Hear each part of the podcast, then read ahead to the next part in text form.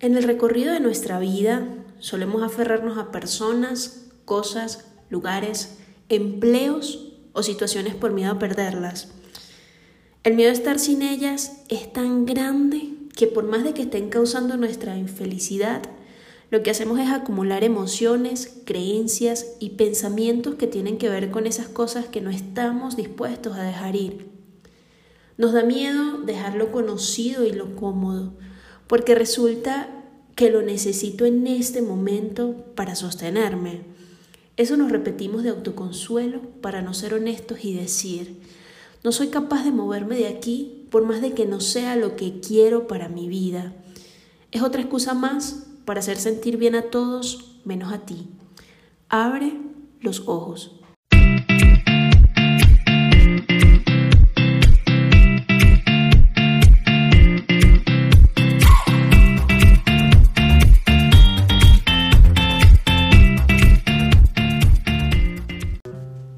Permitirnos reconocer de quién o de qué estamos dependiendo nos abre la posibilidad de elegir y eso nos lleva a desprendernos de eso que nos tiene atados a la incomodidad.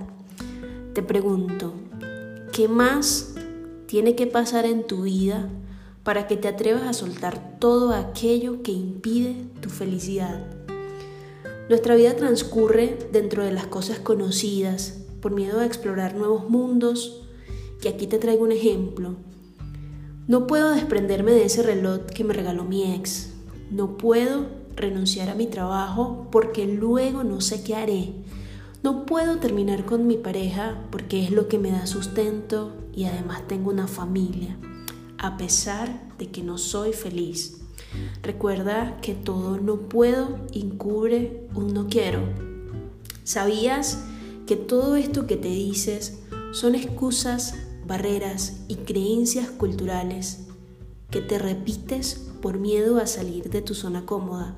Sí, estás en tu zona cómoda y quizás no es lo que quieres para ti, pero es lo que conoces y lo que te ha dado todo lo que tienes hasta hoy, a pesar de que no te sientes en paz ni 100% en plenitud.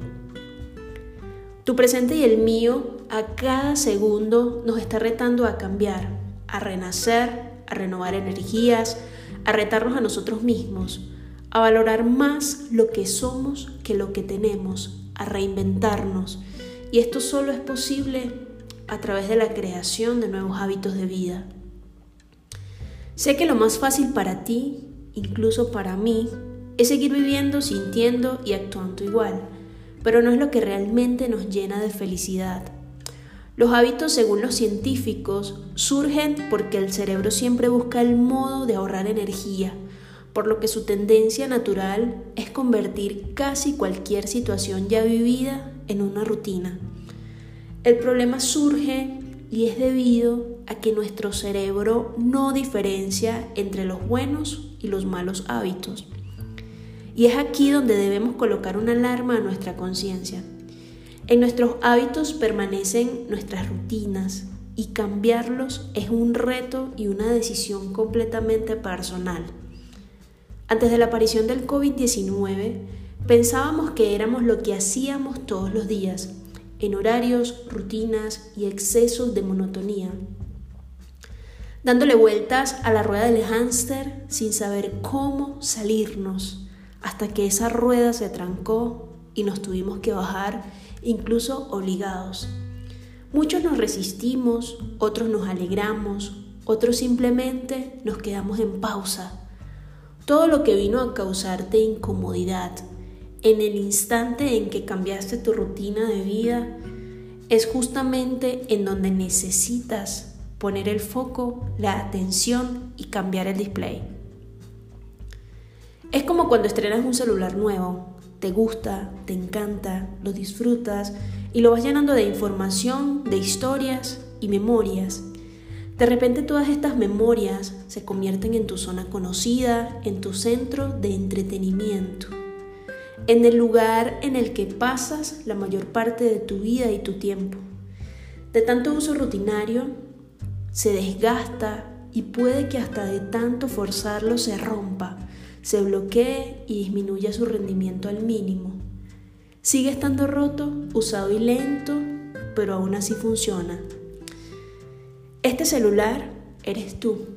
Te acostumbras a lo malo cuando llega desde tu rutina de vida, porque fue algo que en cierto tiempo funcionó y te llenó de felicidad. Estás consciente de que ya no sirve, de que está roto y dañado, pero aún así enciende.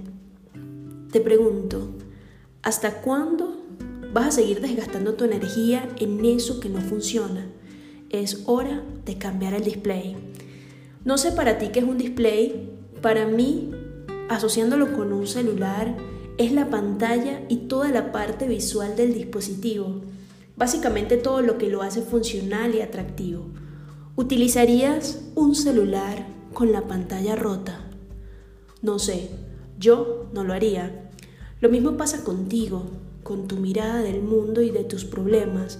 Si ya no funcionas de la forma en que solías hacerlo, entonces, ¿qué esperas para cambiar el display?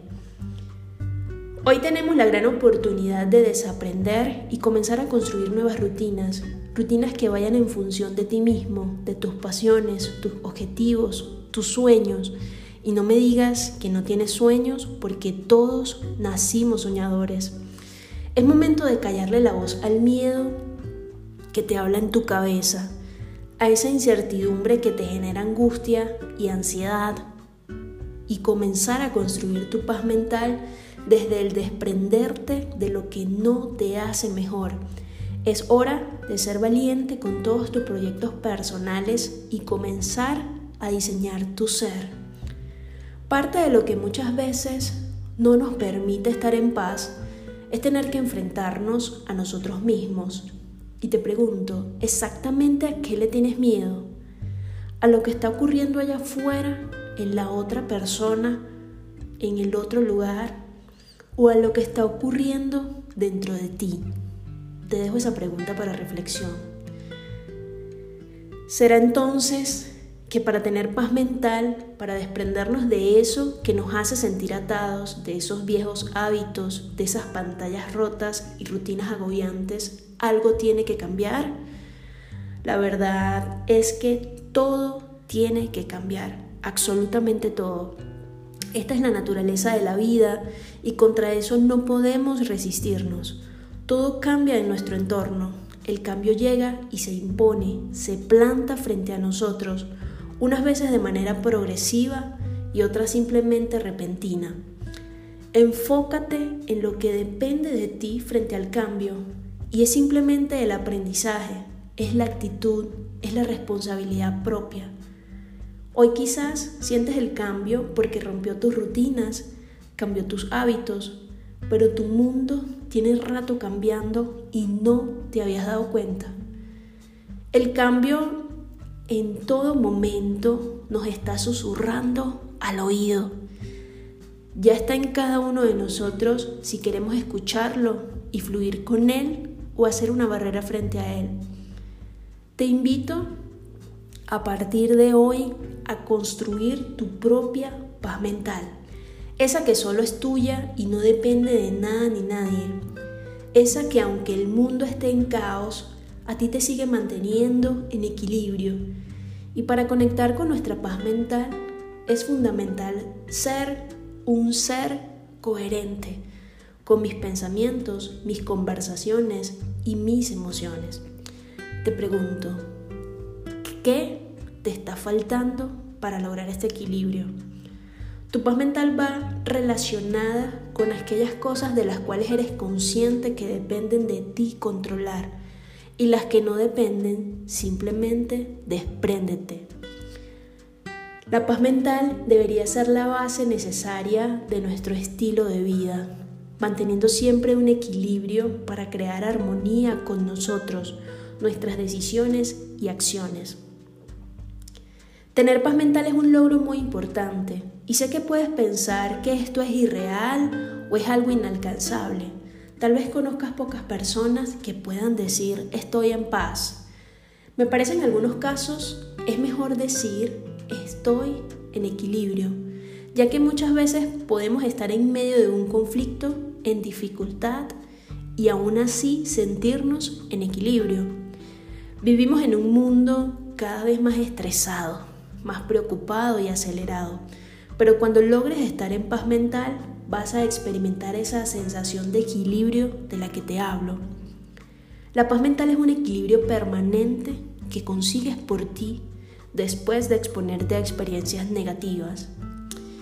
Y sintetizando un poco, para lograr coherencia en tu ser y mantenerte en equilibrio desde tu paz mental, te voy a regalar cinco tips.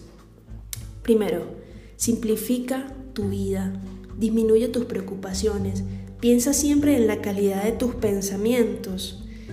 En esto juega un papel muy importante la información que estás recibiendo de los que te rodean, de tus amigos, pareja o familiares. Apaga la información tóxica no permitas sentirte ahogado o ahogada con el exceso de información que te da miedo y ansiedad. Tienes la posibilidad de elegir lo que quieres leer y escuchar. Yo, por ejemplo, en mis redes sociales no sigo ninguna página de noticias y esto lo hago porque es lo que a mí me da paz mental y así lo elijo. Segundo tips, piensa en el presente. Y para esto es clave desprenderte del pasado, de lo que hacías, de lo que eras, de lo que hiciste en los años 1600 y a lo cual te sientes atado o atada porque en algún momento te funcionó y te dio felicidad. Trabaja en construir tu presente.